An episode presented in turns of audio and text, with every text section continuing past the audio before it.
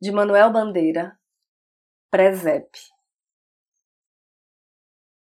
Chorava o menino. Para a mãe, coitada, Jesus pequenito, de qualquer maneira, mães o sabem, era das entranhas dela o fruto bendito. José, seu marido, ah, esse aceitava, carpinteiro simples, o que Deus mandava.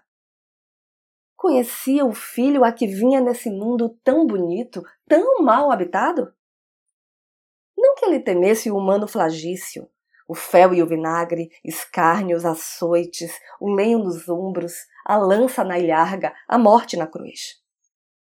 Mais do que tudo isso, o amedrontaria a dor de ser homem, o horror de ser homem, esse bicho estranho que desarrasou muito presumido de sua razão, esse bicho estranho que se agita em vão, que tudo deseja sabendo que tudo é o mesmo que nada esse bicho estranho que tortura os que ama, que até mata, estúpido, o seu semelhante no ilusivo intento de fazer o bem.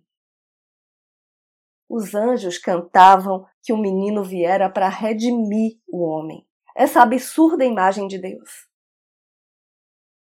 Mas o jumentinho, tão manso e calado naquele inefável, divino momento, esse bem sabia que inútil seria todo o sofrimento no sinédrio, no horto, nos cravos da cruz.